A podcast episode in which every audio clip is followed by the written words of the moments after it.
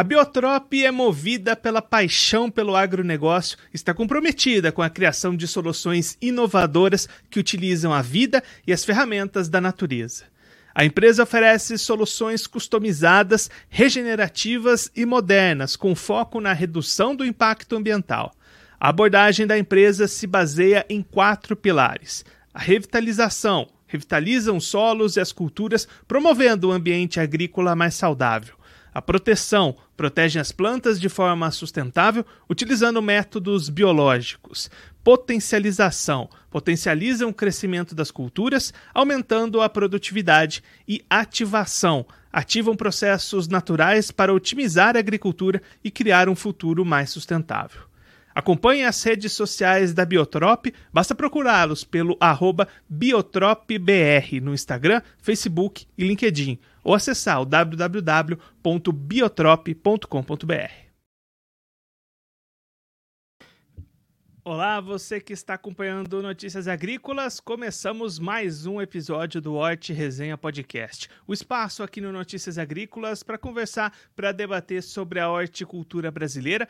E quem vai participar com a gente da edição de hoje é o Jonas Spindel. Ele é diretor comercial da Norte Fruit. Vai conversar com a gente um pouquinho sobre a produção de mamão lá no norte do Espírito Santo. Então, Jonas, seja muito bem-vindo. É um prazer tê-lo aqui no Horti Resenha Podcast.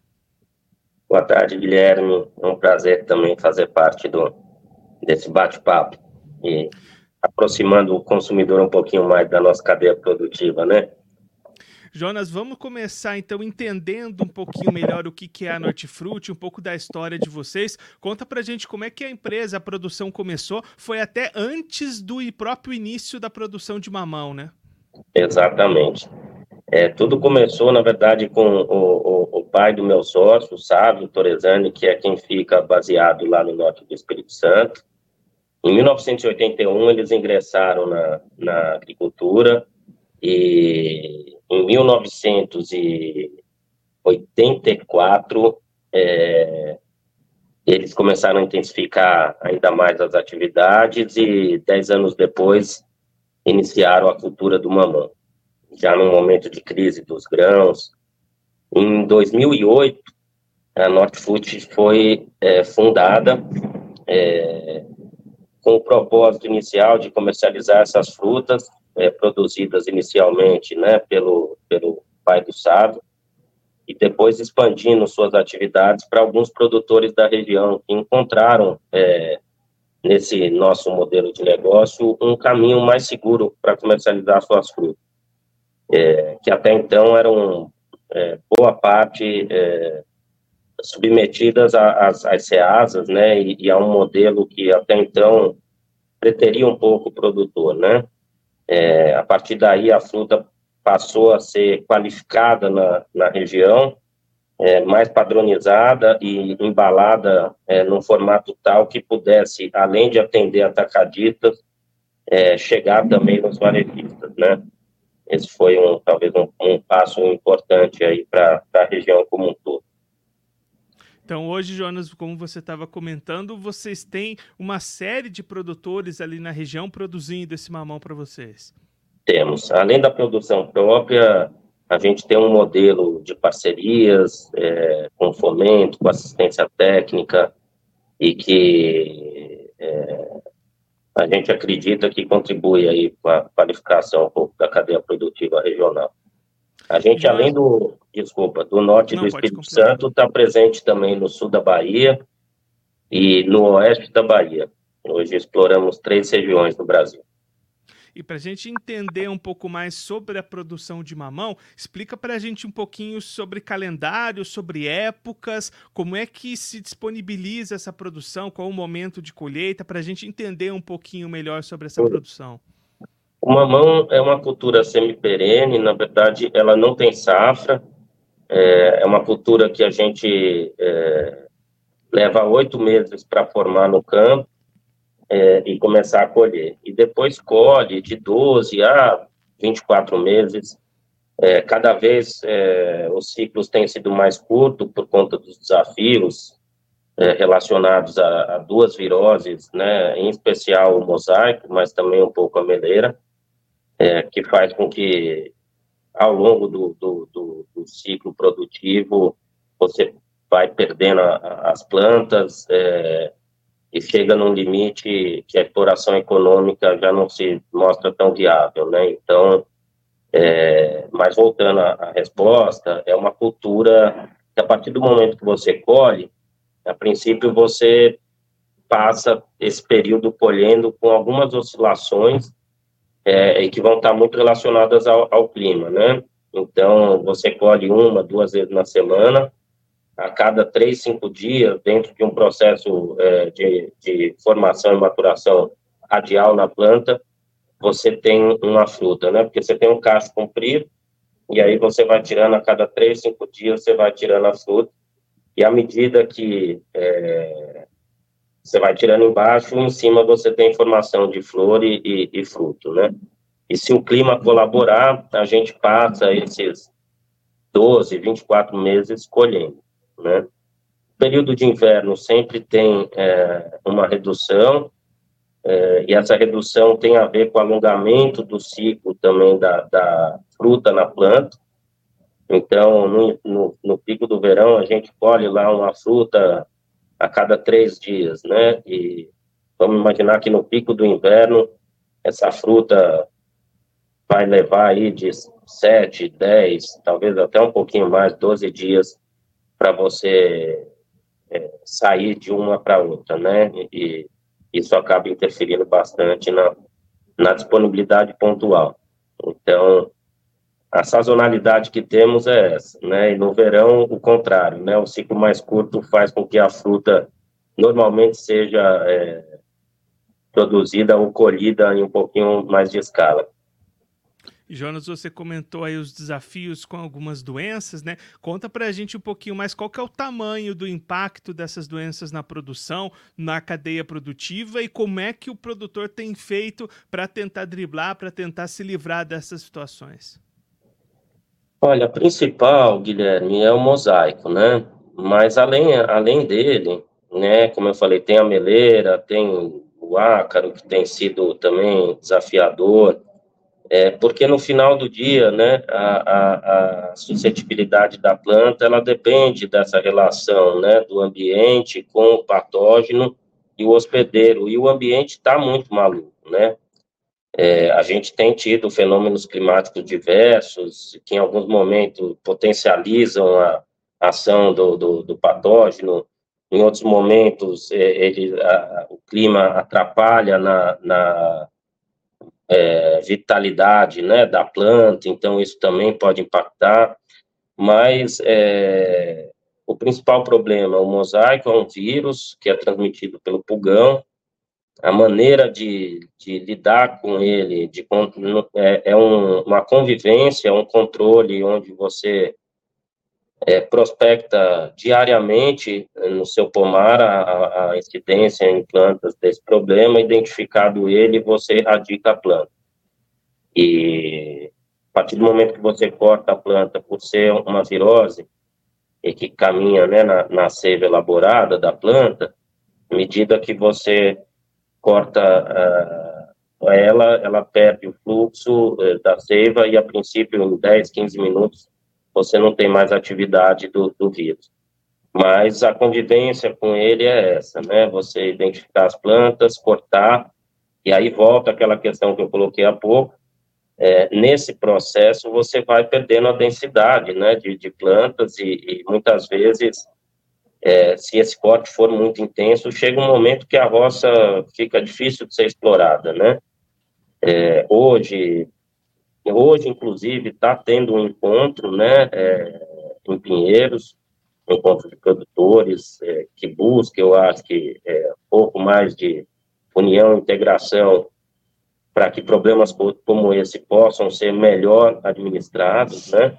Porque no final você não depende só do seu manejo, você depende do manejo do seu vizinho também. É, o pulgão, é, quando a planta hospedeira não se apresenta, é, foi erradicada ou terminou uma lavoura, ele vai continuar caminhando, ou seja, ele, ele vai de um, uma lavoura próxima a outra. Então, é um trabalho, além de um trabalho dentro da, das propriedades, é, tem que ser um trabalho é, integrado e feito por todos, né? Hoje é o principal desafio do mamão, é, parte do motivo até de, de termos menos frutas tem a ver com esse desafio de lidar com isso, além de alguns outros, né? Então, a gente vive aí já o terceiro ano de preços elevados, o, o papaya foi cair agora e, e ainda no patamar que é, é superior à, à média dos últimos anos, né? Então, a gente entende que parte de, é, do motivo para esse contexto comercial é o desafio do campo e, em especial, relacionado a, a esse mosaico. Jonas, você comentou agora há pouco de questões climáticas. Esse ano a gente tem as perspectivas de ser um ano com El Ninho, tá mexendo com as expectativas de muitas produções, de muitas regiões. Aí para vocês, para o Mamão, para a região onde vocês estão, como é que costuma ser anos de El Ninho e que impactos que isso pode ter na produção do mamão para vocês? É, é, a gente tem, é, teoricamente, né, é, um aumento do período seco. É, a falta de água pode ser um problema, né?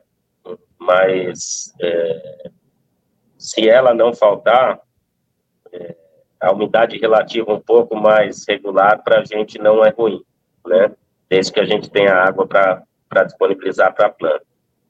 Mas o El Ninho vem também com, é, além né, de, de esse efeito de mais longo prazo, ele vem acompanhado desses fenômenos, né, como a gente está tendo no sul, né, fenômenos pontuais complicados, né, é, mas para a gente, a princípio, o, o efeito seria a, a estiagem, e para Norte Fruit especificamente, é, a gente está preparado para lidar com ela, né, então, é, talvez o impacto maior sejam as oscilações de temperatura mesmo.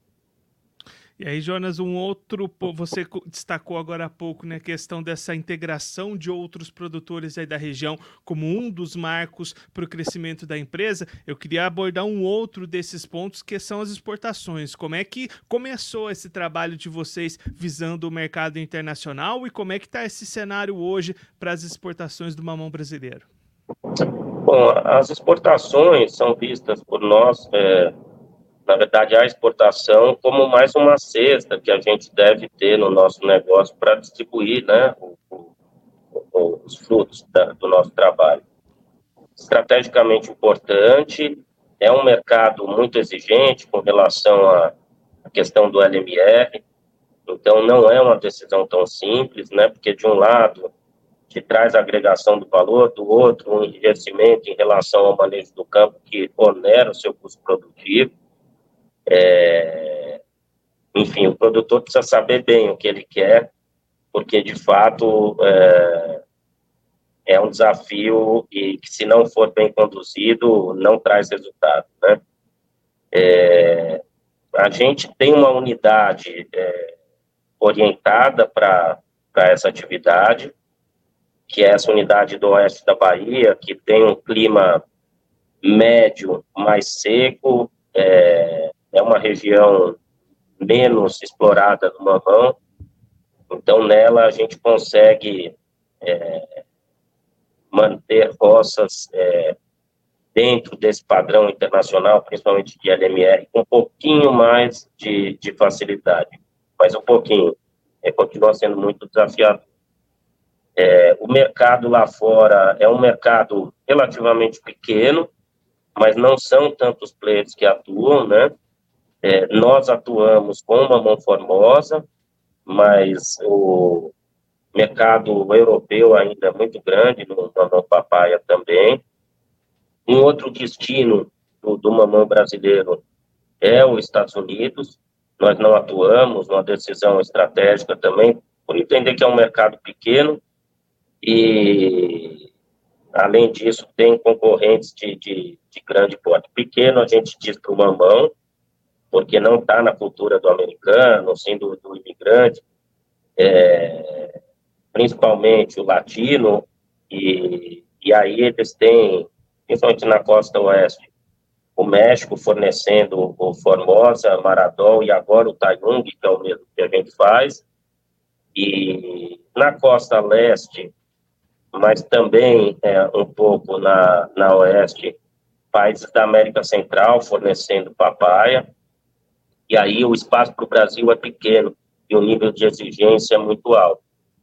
É, e aí, por conta da escala, somos uma empresa um pouco mais jovem do que, do, do que as grandes exportadoras, e a gente entendeu que o, o espaço não justificava é, o investimento que, que teríamos que fazer e que qualquer empresa que queira entrar no mercado americano tem que fazer também.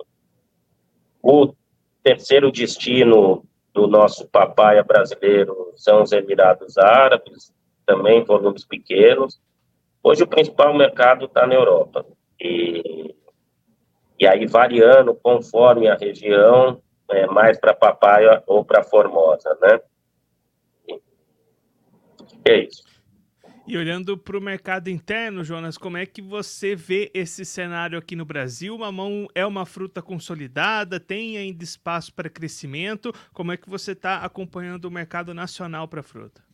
tem muito espaço para crescimento, é uma fruta consolidada, né? Quando a gente analisa e compara com o consumo em outros países, a gente vê o quão forte é, né, e consolidado o nosso mercado consumidor de mamão. Mas tem espaço para crescer, porque o Brasil é um país, é, ainda é um país que as pessoas não comem tanta fruta, né? Então, é, se a gente trabalha isso, tra é, é, a educação, né, de uma alimentação mais saudável, é, e isso vai desdobrando em mudança de comportamento, necessariamente a gente tem aumento de consumo de fruta, e o mamão é uma fruta é, muito consumida, principalmente no café da manhã. Então, a gente acredita que se novos consumidores entrarem né, no consumo de fruta, o mamão deve ter um, um, um ganho. E fora isso, a cadeia produtiva do mamão, ela vem é, sendo qualificada, né, nos últimos anos, isso faz com que o produto melhore muito na ponta e, por consequência, é, cativa novos consumidores, né, então, o melhor exemplo disso é o mamão formosa, que foi muito mal trabalhado por muitos anos e nos últimos 10, é, teve uma mudança, uma, uma evolução muito grande na cadeia produtiva. E aí, por consequência, a curva de demanda dele mudou totalmente. E hoje, até em, algumas regiões, redes de mercado, países, é, chega a, a superar do papai. Então, nesse sentido, a gente vê um horizonte ainda muito promissor. E Jonas, um outro ponto que eu queria abordar com você é a questão da rastreabilidade. Como é que vocês lidam com isso na produção de vocês? Como que é feito esse trabalho para garantir essa rastreabilidade da ponta produtora até chegar lá na mão do consumidor? A gente investe bastante nisso. A rastreabilidade, ela para a gente é um é, é, uma maneira da gente conseguir levar também para a ponta é, esse manejo, esse zelo que a gente tem na cadeia produtiva, tangibilizar um pouco mais, desde o comprador até o consumidor final, né? É, basicamente, a, é, a, gente lança mão de um, uma série de procedimentos, né? Desde o plantio, né? Na verdade, até a, a expedição lá no packing house, é, que garantem, né? A rastreabilidade, ou seja, a identificação é, daquela fruta em qualquer etapa da cadeia. É, a gente consegue, através dela, saber exatamente de onde veio e de onde veio, qual que foi feito. É, investimos, é uma coisa que eu acho que só a gente tem ainda, há alguns anos, até numa ferramenta interessante, que é uma impressora é, que imprime o, o código de rastreabilidade com uma tinta alimentícia na fruta, né? Isso nos ajuda ainda mais, porque normalmente é, o indicador principal da rastreabilidade vai na caixa, né? E a, a, a, as frutas vão com um selo, e esse selo não tem a identidade da caixa, ele tem da empresa.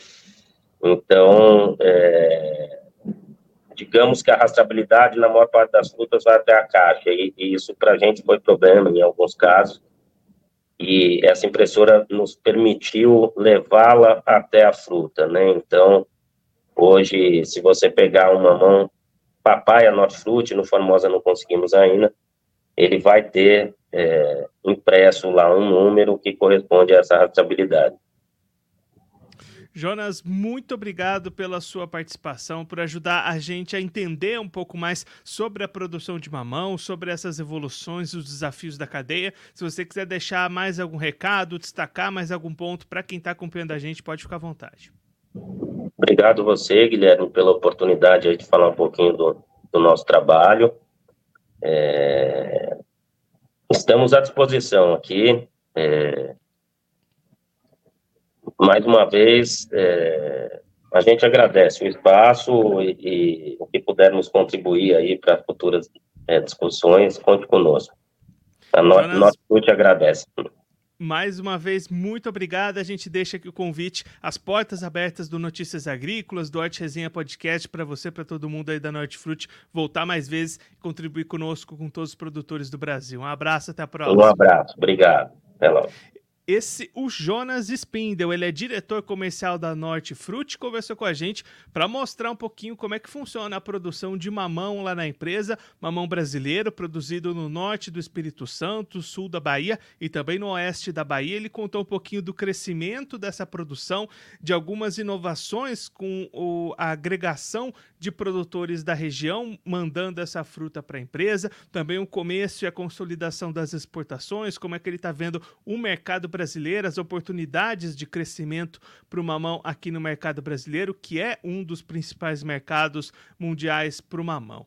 Então, assim a gente encerra mais um episódio do Horti Resenha Podcast, o espaço aqui do Notícias Agrícolas para conversar, para debater sobre os assuntos da horticultura brasileira. Na próxima semana já temos um encontro marcado. Quinta-feira, 3 horas da tarde, tem episódio novo do Horti Resenha Podcast aqui no Notícias Agrícolas. Vem para resenha! Thank you.